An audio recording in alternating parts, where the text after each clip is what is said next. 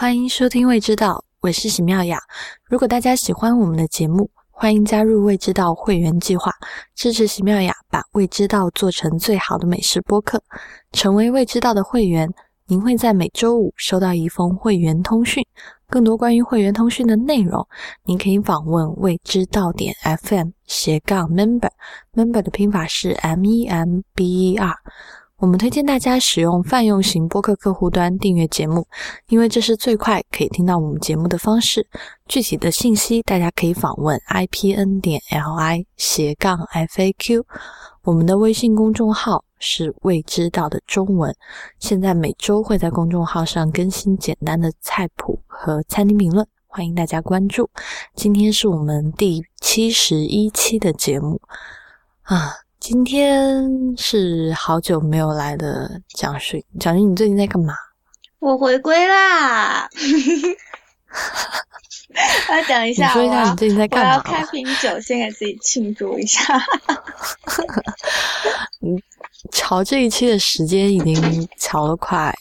一两个礼拜了，就各种更换，不是他不行就我不行。准确的说，主要是蒋勋小姐这一个礼拜，这两个礼拜吧，差不多一个月。哦，对，嗯，在考试了，对吧？对，因为我这我这一个月就是在集中培训嘛，然后就在就在厨房里集中上 intensive 的那个 cuisine 的课程，然后就每天都差不多十二个小时待在厨房，然后。嗯，每天都跟晒服很，就是很近的在接触嘛。哦，这一个月真爽爆了！就是你知道我头一次，因为我以前就是在厨房里 工作的时候，我就觉得说是，就是我是在学东西，可是你总有那个 on and off 的那个状态。但是就这一个月，因为每天都有持续九到十二个小时待在厨房，我差不，因为我就是我差不多到这么一个状态的时候，我才开始体会到说。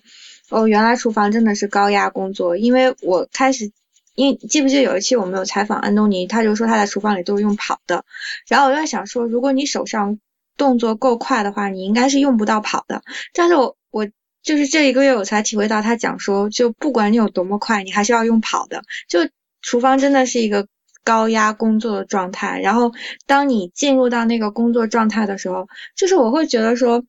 我有两天晚上。差不多就是九点多九点半从厨房下班出来，然后我就觉得说，我整个人的肾上腺素都是就升上来了，就就嗨，就是干活干到嗨嗨起来，处于癫狂的 癫狂的状态。差不多干活干到嗨起来，就你因为你整个人处在尤其紧张，然后精神集中的状态的时候，你你真的那个肾上腺素会崩出来，然后而且就是你做完那个菜。那个菜被端出去的时候，你就觉得说哇，好大一件成就，好吧。开始今天的话题之前，我要先念一段听众的反馈。这是一位叫海狸先生的人发来的反馈。嗯，他说听了您未知道最新一期关于涮羊肉的讨论，作为北京人很有感想。对于手切羊肉和机切羊肉。端端嘉宾所进行的民国和解放后等等划分，我很赞同。机切羊肉对于北京人有种迟来的工业革命的意思，把原来属于上等人的手工涮羊肉普及到下里巴人。然而，随着百姓收入提高，中产们又开始追求口感更好、味道更浓的手切羊肉了。一个完全相同的类比就是精酿啤酒和工业拉格啤酒。工业拉格啤酒到今天仍然是最普及的啤酒种类，帮助了啤酒在全球的推广。一些追求品质的人会返回来鉴赏精酿，但工业啤酒仍然有其存在的意义。这里可以给大家介绍一下工业拉格的意思，就是拉格啤酒。其实，嗯，啤酒可以分成很多个种类，而拉格是其中的一种。那工业拉格就是属于拉格本身就属于风味比较清淡、比较清幽的款啊。工业拉格就属于风味更淡的款，就平时我们在所有的这种。小店里面，普通店里面喝到的鲜啤啊、纯生啊、扎啤，不管是这种国产的还是日本的，嗯，基本上都是属于工业拉格的范围。它就是属于啤酒花的味道很淡，然后其他的香味也很淡，它就是一种一点点那个苦苦的那个风味，所以它只有在冰的状态喝才是最好的。啊，关于工业啤酒跟精酿啤酒，以后有机会我们可以再讲。但我是觉得这位听众讲的这个类比很有趣，就是当嗯只有手切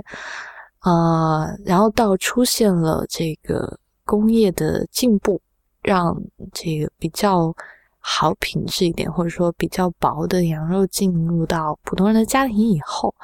就是这其实是让大。大部分人受贿的，但是你继续的随着经济的发展，人们又开始返回到，就是再去认为说手切的羊肉是最最宝贵的，而且越来越多的人去追求手切的羊肉，当然这是建立在经济发展的基础上啊，这就是关于涮羊肉这期的反馈。那今天我跟蒋寻是准备聊一期关于土豆的。节目，这期节目其实我们准备在两周前就上映的，上映哦，不是上映就上线。上线的契机呢是，呃，之前有一部电影叫《火星救援》，很难得的是，我跟蒋勋小姐身处不同的国家，竟然在同一时间看了这部电影。然后在同一时间看完电影之后，然后我们两个人竟然对同一样事物发生了兴趣。这个很正常，好吧？嗯，对哈，你也算 是，你也算是，我们两个也算是磨合的有默契的拍档了耶。我不承认。喂，哎，你现在手边什么酒？我现在手边没有酒，我只有水。骗子！你看。嗯，呃，就看那个《火星救援》的时候，看完以后，我就跟蒋勋说，我想聊一期关于土豆的事情。然后我们就准备，一直准备到这一周，就因为刚刚蒋勋也讲他特别忙嘛。嗯，哎，蒋勋，你当时看完《火星救援》的时候，你 你有想过跟我聊土豆吗？我有这个念头一闪而过，但是说实话，就是在他。种土豆的那个那个场景发生的时候，确实是激起了我极大的兴趣。就我整个人一下来就康，就有一个有一扇灯就亮了。我就想说，就是我原来这是一部美食电影，对对对对对对，点到题了。嗯，那我其实是嗯，在讲我自己喜欢的土豆的做法之前，我其实是想问蒋勋，因为你最近一直在上课嘛。就是你上课的这段时间有什么让你自己印象特别深的？就是关于土豆的烹饪方式吗？啊，你这样问问倒我，让我想起来。我觉得如果你问我跟希腊的话，就传统法餐里土豆的那个烹饪方式，我都会想说是土豆的那个切法，就是因为土豆的切法。对，因为我觉得法国人真的是很就是。法国人真的是怎么说呢？就是很吹毛求疵。如果如果这样讲，有点有有点过分的话，但是因为他们就是会给每一种土豆的不同形状的切法取一个名字，然后即便是切成一样形状的土豆，如果它的烹饪方式不一样，就比如说蒸煮、煎炸又不一样的时候，然后他们又会给那个不一样的烹饪方式再取一个名字，然后所以我们。就是我跟希腊可能在学校里最痛苦的事情，就是如果去学传统法餐，第一件事情就是要记住不一样的土豆有不一样的名字。就好比说，我要给你举例子的话，等一下，你是说不一样的土豆的品种有不一样的名字，还是说不一样的土豆的切法有不一样的？首先，不一样的土豆的品种就有不一样的名字，然后。他们的名字又跟其他地方的名字不一样，他们不是按生物学分类的，他们就好像是说，比如说有谁特别有名，然后吃过了这个土豆，然后那个土豆就变成了这个名字。然后呢，其次是同一个品种的土豆的不同的切法又有不一样的名字。然后就比如说，嗯，像比如说炸薯条嘛，然后如果是你知道你吃过那种很粗的炸薯条，最粗的那一种，就是方正。嗯一厘米厚的那种炸薯条嘛。那个土豆条叫新桥土豆条，就是因为它。哇，新桥是好浪漫的名字啊！你看过一部电影叫《新桥恋人》有啊，就是他们会给他们会给土豆起各种奇奇怪怪，就是他们觉得很漂亮的名字。然后还有什么，就比如说土豆泥吧，就是土豆泥就叫土豆泥就好了嘛。但是他们就会把不一样的土豆泥给取出来不一样的名字，就好比说，如果你要做一种比较干的，然后嗯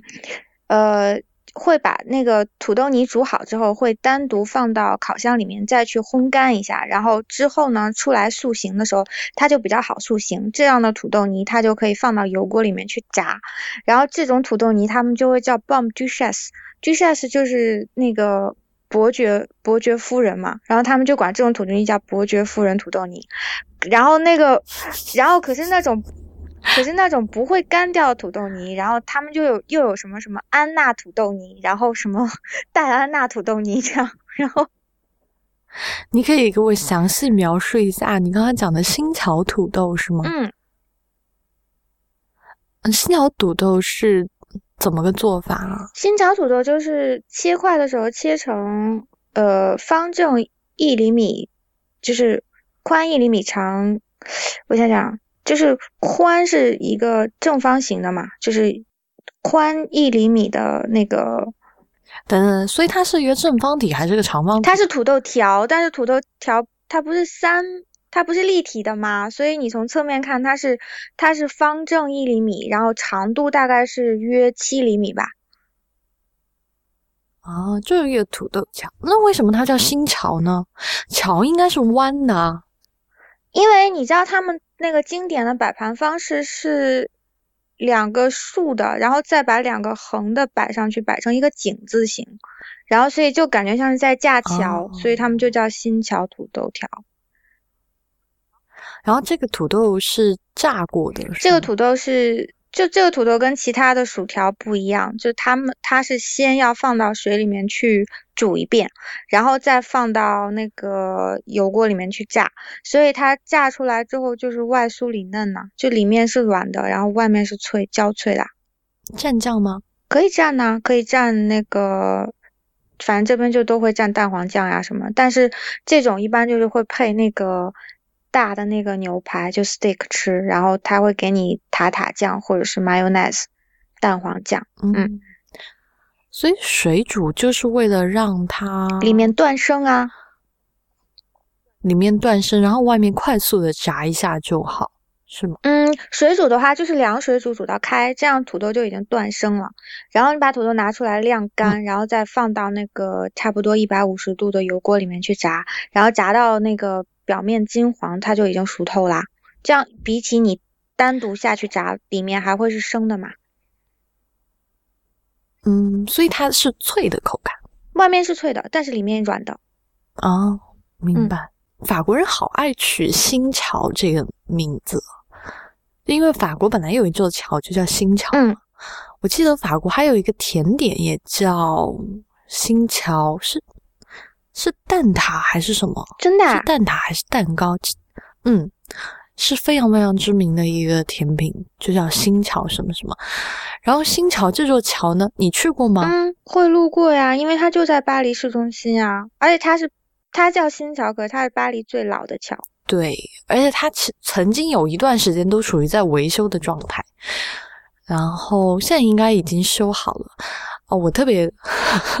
我为什么一定要讲新桥？就是因为我特别喜欢的电影叫《新桥恋人》，然后导我也超爱那一部，导演是卡拉克斯，然后卡拉克斯是我的 男神导演，所以我特别特别推荐大家去看这部电影。然后看完以后，你会发现说，新桥这一座桥对于巴黎人来说有不一样的意义，不仅是在电影里面，然后它甚至深入到。巴黎人的文化中，巴黎人的对包括对食品的称谓中，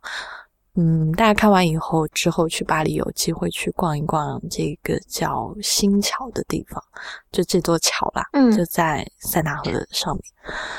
嗯。啊，对啊，就是我觉得就是巴黎是每一个人，就是我我会对新桥有点感触，是我觉得说巴黎是每一个人在他。就是日常生活中所向往的生活在别处的那个别处。然后，可是当你真正生活在巴黎的时候，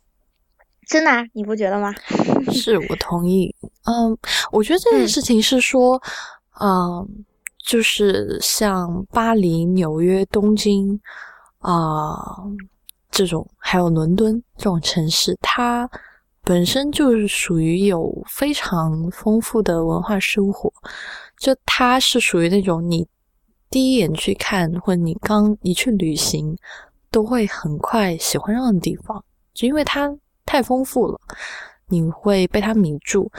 但你至于你能不能融入到任何一个城市，我觉得这是要看机缘的。一方面看你自己有没有想做的事业，另一方面你有没有自己就是很 care 的关系网在这里。这个是要看机缘的，不一定外面看起来好的地方都属于你。哎，这个聊太远了，我们回来。其实我是想讲一个那个，我是想讲一个自己生活在巴黎的感触，就是说，如果你真正的生活在一个地方，当这个地方它充满了你需要处理的日常琐碎的时候，它就再也不是别处了。但是我爱巴黎有一点是，就是在沿着新桥这一段的路走的。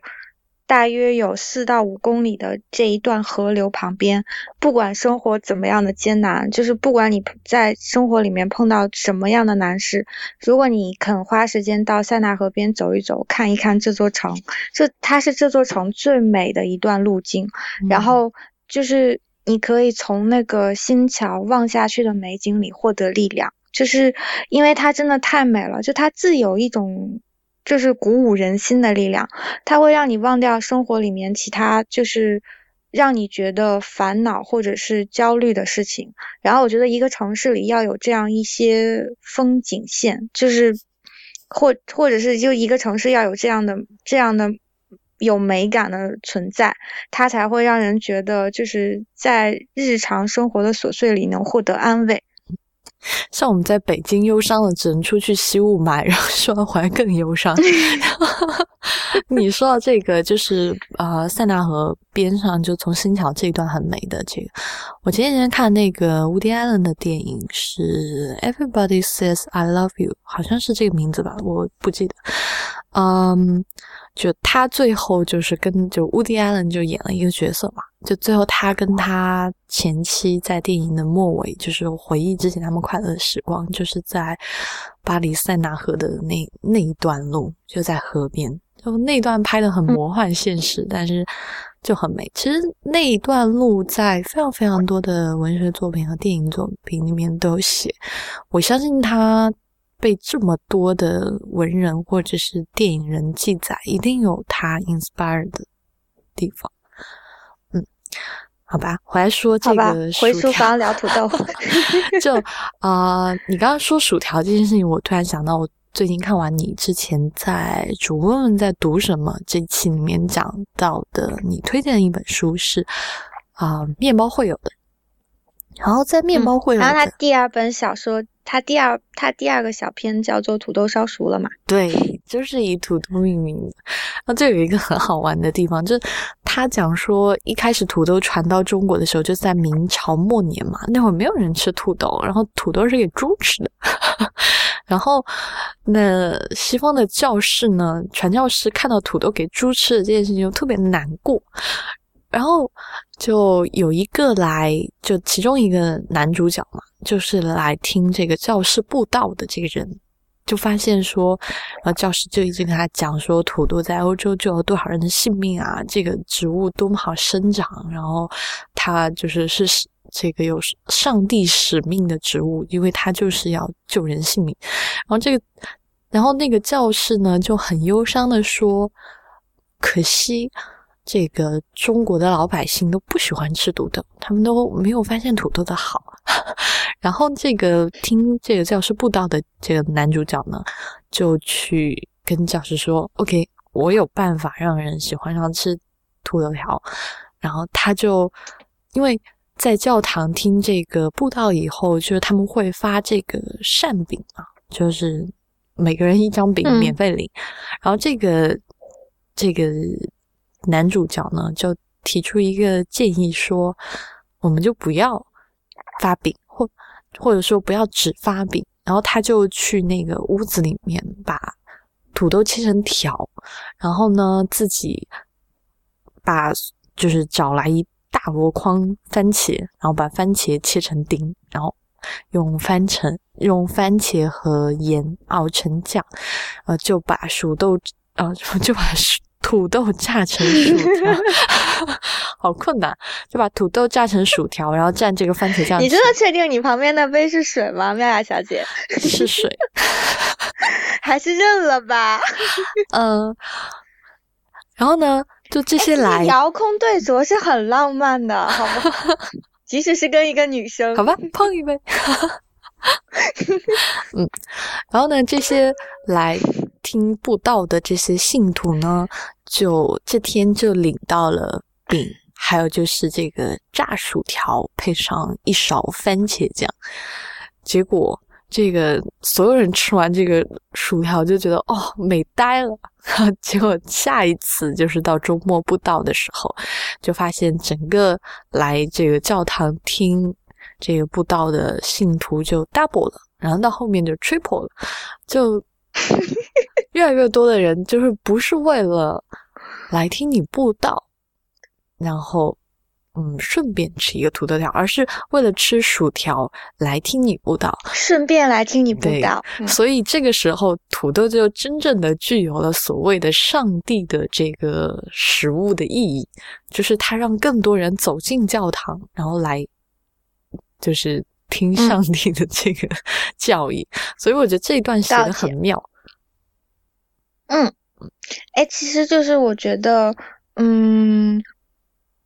这个就是其实我觉得这个事情，也就是也无可厚非啊。就好比说，像我们今天讲说那个。就是文艺复兴时期，大部分的作品都是描绘宗教的嘛。然后那那个时候，其实就是因为非常非常多的人不识字，所以那些比较有钱的皇家还有教皇，他们就会聘很有名的油画师来画画。这样的话，就可以把圣经里面的故事用画面的方式来呈现给人们，这样他们就比较看得懂，就比较能够接受。其实我觉得布道也就是这样讲就讲远了，但是我觉得就是。能够直抵人心的东西，实际上是非常实在的。就是比如说，土豆可以是，就是我觉得食物是可以直抵人心的。就其实没有人可以抗拒这种美好的力量。然后，所以就是如果你只是对着书本照本宣科的话，就大家会很，大家会很不愿意听啊。如果是我的话，我也会为了薯条去教堂。我还会，我还会为了好那个。就是我还会为了那个周末的那个摘菜去去佛去佛堂嘞。哎呀，我说起摘菜，我就记得我小时候，当当我们家附近有一个非常非常知名的寺庙，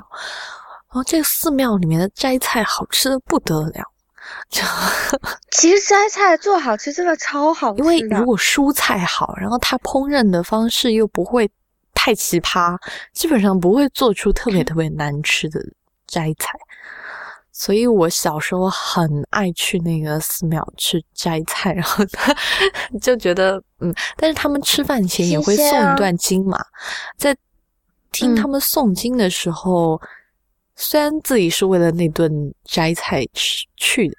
但是依然觉得说心里有片刻的获得了宁静的感觉啊。越讲越远了，我是想问你，如果你。被放在火星上，接下来三百天都只吃土豆，你要怎么办？啊，说到这里，我要问个问题。我其实那那天我跟同学在讨论说，就一起工作的伙伴在讨论说，那个如果把你丢到火星上去，因为我们在讨论这部电影嘛，然后说如果把你丢到火星上去，只允许你带三样食物，并且是三样食物是就是。呃，endless supply 就是会源源不断的获得供给，对，是永续的。然后那你会带什么？哎，等一下，我想问，三样食物包括调味料吗？不行，就是要食物。那我会带牛肉，好的牛肉，上好的牛肉。然后我还会，嗯，带一个绿叶蔬菜，是什么我无所谓。然后我会带米饭，牛肉蔬菜。就只要是绿叶蔬菜我就可以，还有米饭。哎，你跟我当时讲一样一样的哎，就是我当时选的是米饭，然后我选了一块肉，但我选的不是牛肉，我好像选的是五花肉。你口味好重啊，中国人。但是我要吃肥啊，然后我选了我选了一样菜，牛肉也有肥的。你要选和牛的话，和牛那个油脂可不轻哦。和和牛我真吃不了几块，我就受不了。但是为什么我们不会选到土豆啊？啊，如果叫我在火星住三百天，叫我天天吃土豆，我也是可以的啦。但是如果土豆跟米饭比的话，我就不要选土豆啊。我觉得中国人还是没有把土豆。当成主食的这样一个习惯，就是中国人是拿土豆当菜的，就你不觉得吗？比如说，我们我在录这一期之前，我有问我身边的朋友，如果把你丢到火星上，你想吃什么样的土豆的烹饪方式？我得到几乎百分之九十九的答案都是我要吃土豆丝。我真的吗？我还想到的是土豆烧牛肉嘞，炝炒土豆丝啊。醋头醋溜土豆丝，就所有就土豆丝的这个答案就是跳的特别高，所以我觉得大家选土豆丝的这个答案，其实大家的潜意识是说，我这碗土豆丝是可以配饭的，就很少有人说我今天中午吃一个肉，然后吃一个土豆丝，不吃米饭。这很怪，所以我觉得，所以你看，他们跟我们的 paradigm 不一样。就比如说，你把一个美国科学家丢到火星上去，他就要种土豆；你要是把我们的科学家丢到火星上去，他就要种大米了。你这个假设，我觉得特别靠谱。我觉得，我觉得中国人不一定，但如果是日本人，我相信几乎这。就日本人那脑神经几乎想不到其他任何事物。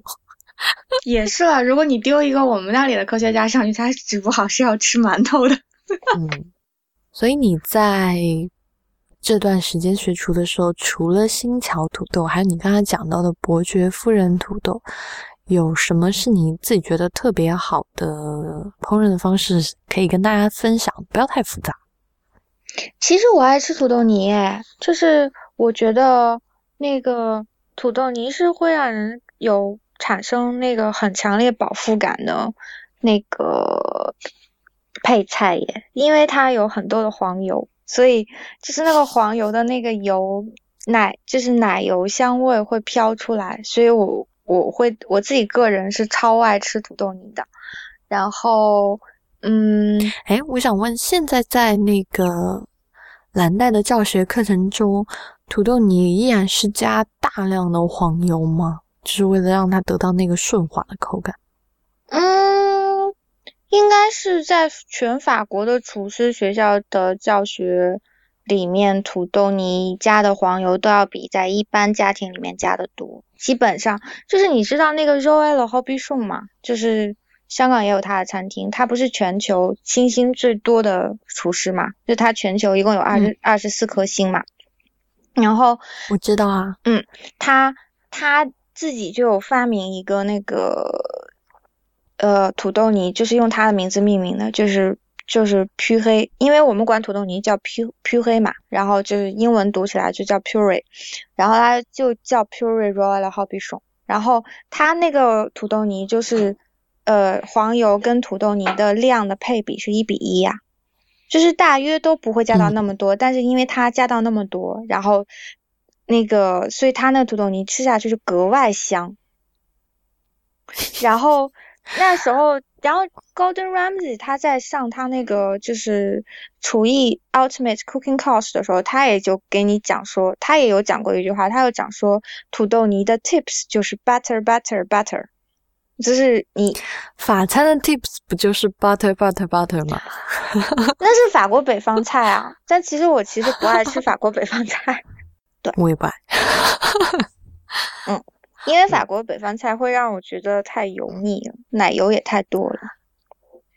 对，法国北方菜其实就真的蛮油的，就是不管它烹饪土豆泥的方式，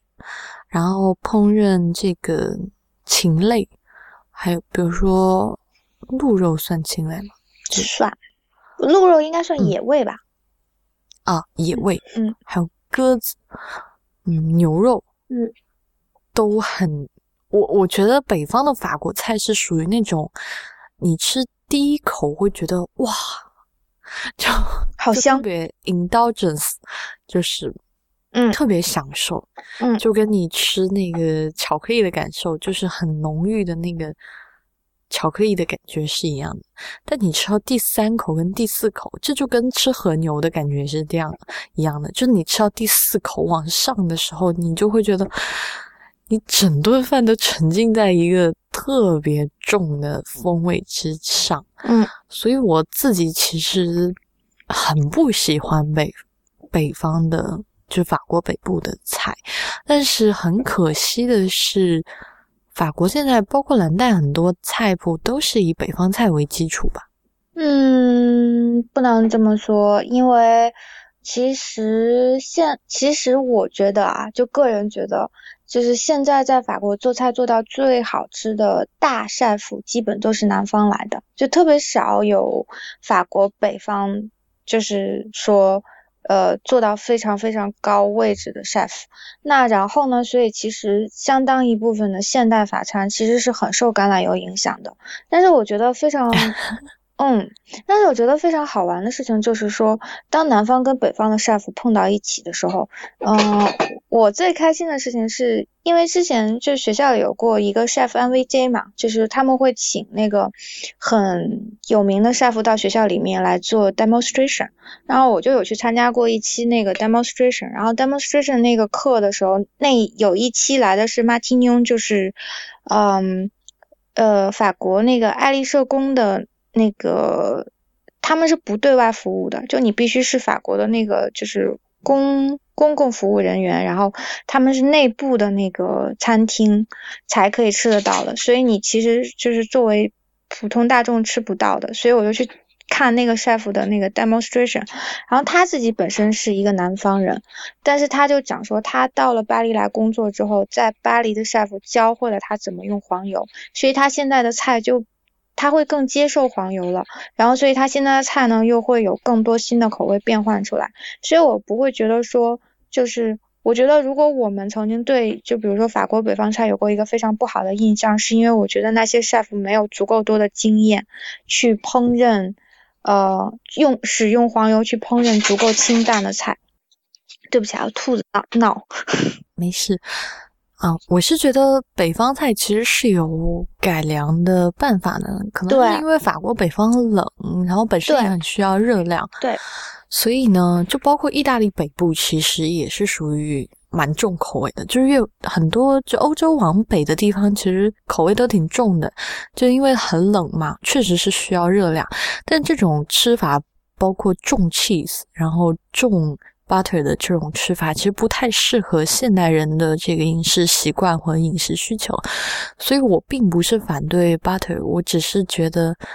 可以在回复到食材的原味的时候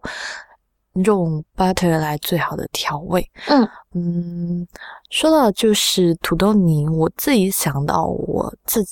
自己很喜欢的一个烹饪土豆的方式，是一个叫风情土豆的。这个就是烤土豆，风琴是那个就是手风琴的那个两个字，然后它其实就是把那个土豆就是切成就一个一颗整的土豆，然后你就竖着切它，然后切成就切好多条，但不要切断，就是形状的吧，把它。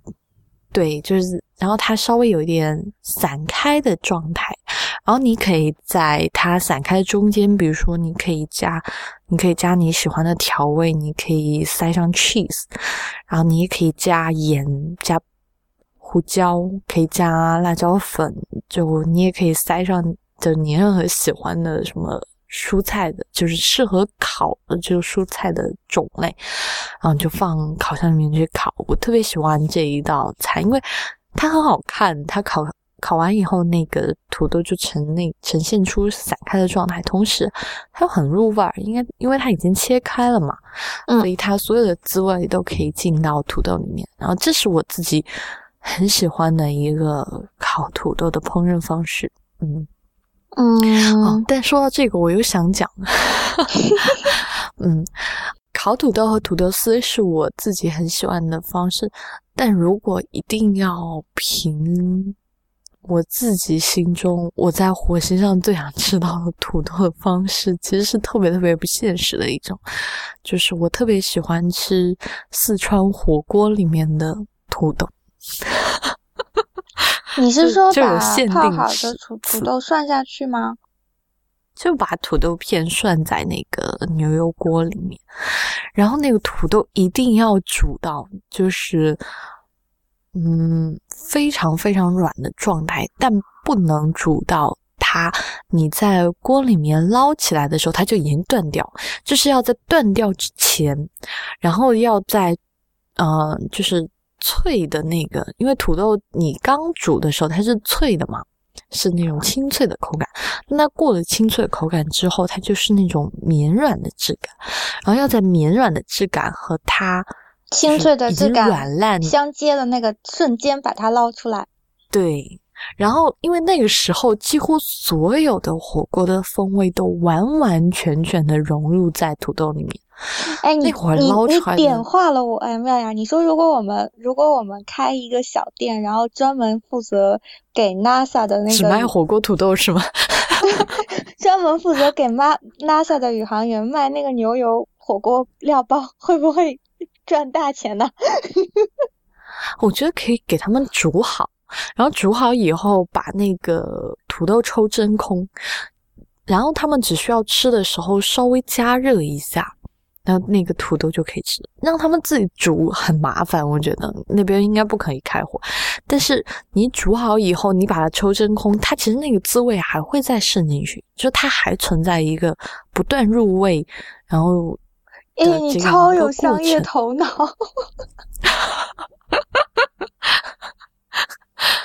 嗯嗯，不会是在世界五百强工作过的。所以这是我头脑中的，就是土豆吃法的 number one，就无可替代。哎，你你让我想到那个。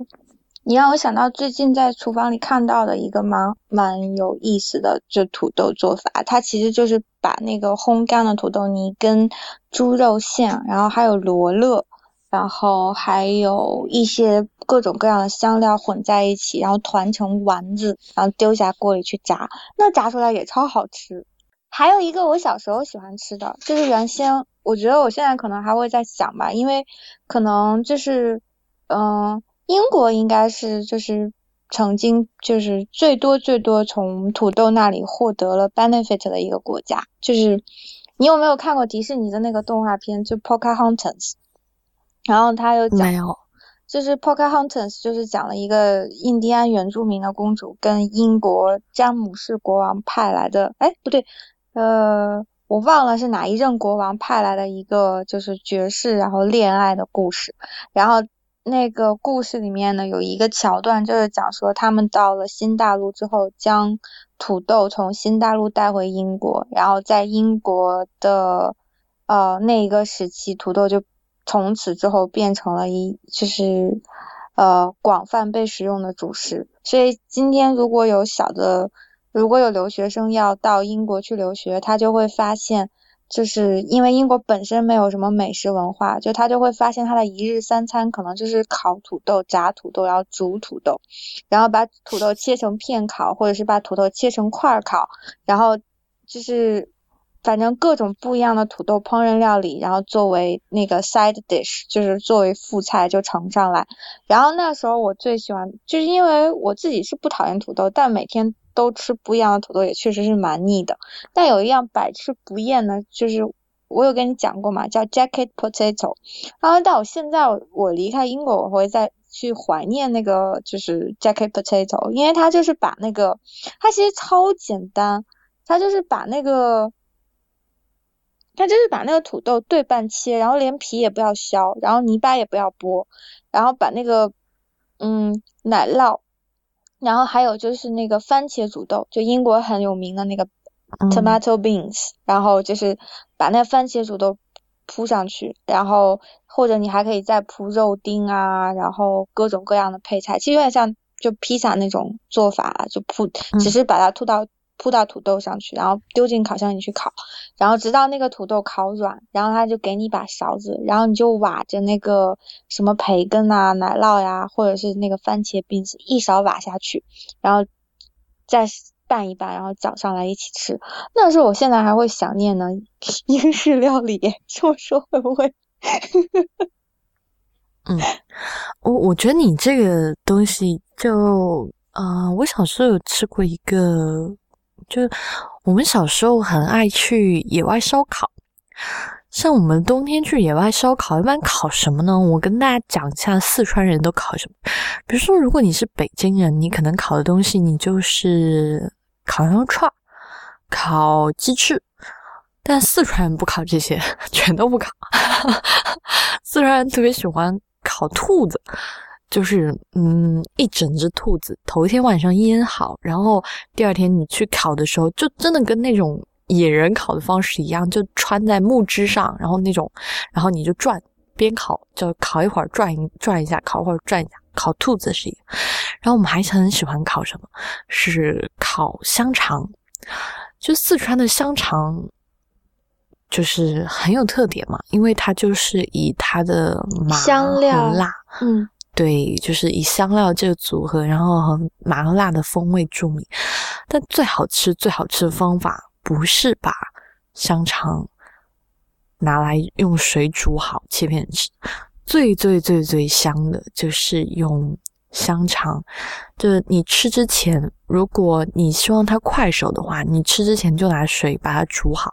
煮好以后你就带到野外去，就稍微把表皮质的那个，因为。不要选太瘦的香肠，太瘦的香肠一点都不好吃，干柴的很。然后一定要选那种肥瘦，那你刚才还说我，你自己也不是要吃肥，大概三七或者是四六的比例，就一定要这样，就太肥也不行，然后太瘦完全不好吃。然后你就选这样比例的香肠，然后把它煮好以后，你就到火上去，就到那个地方，你就直直接把它切开，就切成小。小段大概三四厘米一段，就穿好，然后放在火上烤，然后烤到看到那个所有的那个肥油，就是肥肉的地方，就是大家如果有烧烤经验都会知道，它就会就噼里啪啦的那个，就是那个油脂肪就燃烧起来，那个油滴下去，然后稍微外皮烤的有点焦焦的时候，就最好的状态，然后吃哦，这人间极品。特别特别好吃，就是香肠最好最好吃的状态，就是这个没有之一。然后才是用，就是包饭，然后再是用水煮，然后真是最最没那么好吃的状态。嗯。啊，然后我就想说，我们除了就是烤这两样东西以外，这两样是最最常烤的。然后还有就是我们会带那个红薯和土豆，就带红薯还是带土豆，这完全就看个人的偏好。因为啊，你在明火就是烤完那个香肠和兔肉以后，不就那个木头就会它有会碳会有碳嘛？嗯，然后你就把那个土豆或者是红薯就埋在那个炭下面，就等它烤，然后大概烤个三十分钟，就差不多这样的时间取出来，就啊，然后你刚挖开的时候，那个土豆的香味就噗就冒出来，那个土豆也是不用洗，就是但你也可以不去，完全不用去皮，吃的时候你就把它切开挖挖出来吃就好。嗯，我觉得那是土豆，就是最最自然、最最好吃的状态之一，好吧，仅次于我的火锅土豆。但这有一个条件，条件就是所有好吃的，就是这种吃土豆原味的状态的土豆，它有一个重要的点，就是本身这个土豆它得是品质比较好的，就它有甜味的。或者就是就它有甜味比较重要。至于它是粉嫩的质感，还是说是那种松脆的质感，这我觉得就有很多状态。但是它本身要鲜甜，这个实在是太重要。嗯，现在我在北京买的土豆，很多时候就买不到特别有鲜味儿的，因为你你还记得，就是说，嗯，在西方其实煮汤嘛，很喜欢放西芹、萝卜、土豆，就这三个东西是提鲜的。但现在你会发现，说在北京，特别是现在这个季节买到土豆，就很难得具有这个品质。对。因为土豆它自己就是，哎，我不晓得北京的土豆是是是不是像欧洲这样，就每年十一月收成，然后放在仓库里面储存，然后到第二年就是一直吃到第二年呢。所以我觉得就是吃土豆最好的季节，实际上就是现在啊，就是因为它是刚收成下来的新土豆，然后你还能闻到那个土豆新鲜的香气。嗯，到第二年夏天的时候再吃土豆，它那个味道的，就是它那个天然的香气就已经失去了。所以我不晓得北京是，就是我不晓得北京现在的那个状态是说，是从新鲜土土豆就已经不好吃了呢，还是说是贮存的土豆是会像欧洲？嗯，北京现在超市里面可以买到那种叫新土豆，就是还是嗯，差不多土豆刚。当季嘛，它就叫新土豆，然后还可以买到一种叫荷兰土豆的东西，嗯，叫 荷兰土豆的品种。嗯，我觉得就是我常买的是那个荷荷兰土豆那个品种，会觉得要鲜一点。嗯，我觉得这个东西还是看的，就是这怎么说呢，在国内买菜很多时候。得碰，就或者你有特别特别熟识的摊贩，那我现在没有，我一般都是去啊一个很固定的地方，它那个地方基本上品质还算可以，嗯，所以这个东西就很难讲啊，就 买菜这件事情在国内实在是太难讲，嗯，哎，可是你刚才讲的我。就是你刚才讲的那个事情，突就是给了我一个启发，我就一下子意识到说，其实就是土豆它为什么会变成一个就是餐餐餐桌上面常见的配菜，是因为它是一个很好的食承受者，哎，就作为食材来讲，因为如果它会，如果你把它跟肉在一起煮的话，它就能吸收肉香。然后，如果你把它跟油放在一起的话，它就会可以就是吸收油的香味。然后同时，如果你吃不到肉，或者是就是如果你自己本身那个物质条件是有局限的话，它自己的淀粉含量又能够给你足够的饱腹感，就它成了一个非常实际的食物，就是一个非常容易使你存活下来的食物。这可能是它被带到火星上的意义吧。好吧，嗯，那我们这期就聊到这里吧。你是觉得已经 大舌头到聊不下去了？不是啊，我是觉得，呃，如果我被流放在嗯火星的话，你刚刚问我，我要带三样食材，里面是没有土豆的。但如果你一定要让我选择土豆的吃法，就是风，我其实不是很。不是那么爱土豆泥的人，就是风情土豆啊，还有就是最最简单的烤土豆的方式，嗯，还有就是火锅土豆。你你有没有想过，他会就你有没有想过，他会出现在电影里，是因为就是他就是一个就是自己独自被烹饪的时候，绝非算是美食的食材呀。就是说，比如说。就是不是啊？它被独自烹饪的时候，土豆丝的时候，不就是很好的食材吗？土豆丝要有花椒才香啊！你光拿油炒炒试试。那薯条也需要有番茄酱的陪衬啊。对呀，所以说它被带到火星上，是因为它是一个能够使人存活下来的食材啊，就它不是一个自己本身是美味的食材啊。就我我觉得 maybe 这个故事里面它的一个就是为什么最后种土豆。也有，就是像面包会有的里面一样，就是土豆是救人性命的东西。就它在基督教或者天主教里面，它本身就有这个寓意在，它有这个含义在。对，哎，对了，因为这期节目啊，就是我之前有稍微查一下土豆史，然后你知道，就是我觉得很好玩呐，就是可以跟大家分享一下那个。在 Wikipedia 上面有看到一条超逗的，就是那个美，因为土豆曾经对欧洲还有美洲的那个饮食文化发生过非常多的就是深刻的影响，所以到现在有很多学者还是在靠研究土豆吃饭的，当然这其中也包括我们莫石先生。然后那个。就是在英英美很多的那个大学里面，现就是还有研究历史或是社会学或是人类学的那个学者，他们有写文章，然后看到一篇很好玩的，是就是发表在那个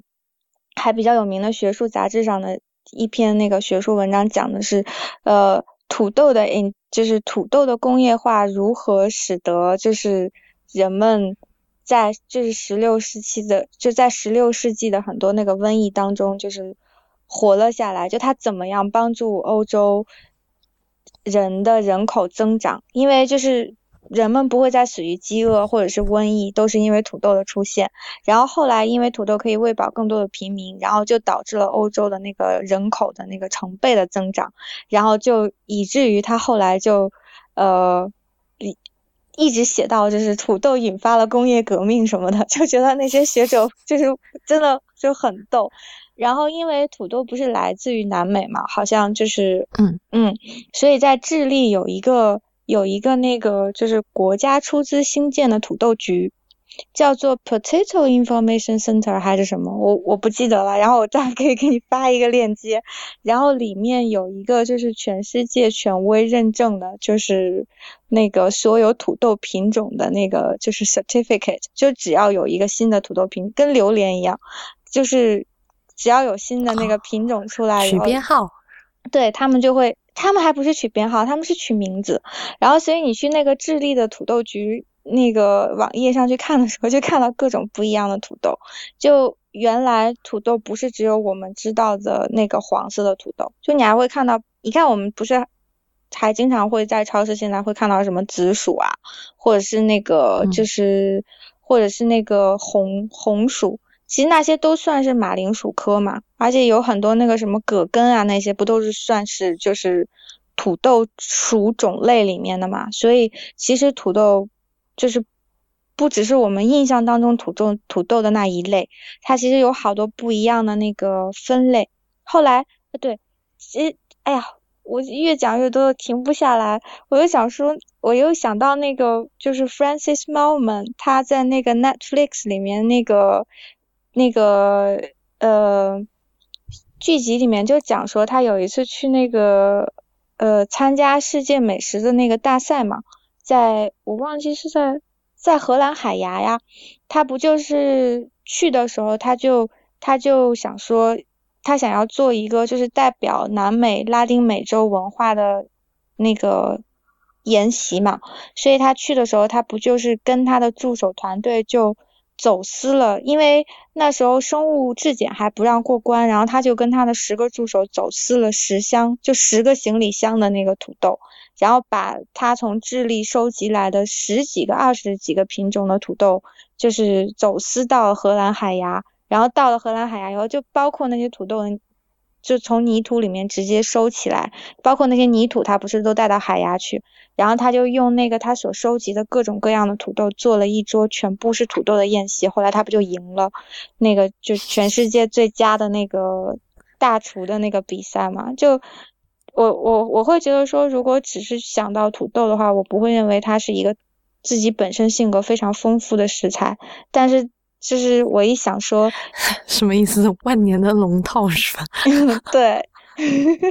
万年的龙套。但是我一想到说，就是因为他是一个非常温柔的承受者，所以他就就是所以他就成了我们生活里面不可或缺的，就是主食啊，这还蛮好玩的一个性格呀。我觉得你这一段结束语说的特别的好，我们都可以，我们可以再碰一杯去睡觉了，碰一杯吧，来碰一杯，好吧。那我们今天的节目就到这里，谢谢大家的收听。谢谢。我最近在那个未知道微信公众号上更新圣诞的菜谱，大家可以去关注。同时，也欢迎大家加入未知道的会员计划。会员计划最近在写什么呢？在写所有，就是我之前去日本的行程。嗯，还有辛苦妙雅小姐。所以，如果大家就是对日本的美食感兴趣的话，可以访问未知道点 FM 斜杠 member，那大家就可以在上面看到我们的文章。在我们在新浪微博是 at 未知道播客，在 Twitter 是 at 未知道的拼音。同时，也欢迎大家收听 i p n 播客网络旗下另外几档节目：IT 公论、太医来了、内核恐慌、流行通信、无次元印象、博物志。以及选美，我们下期再见，拜拜，拜拜。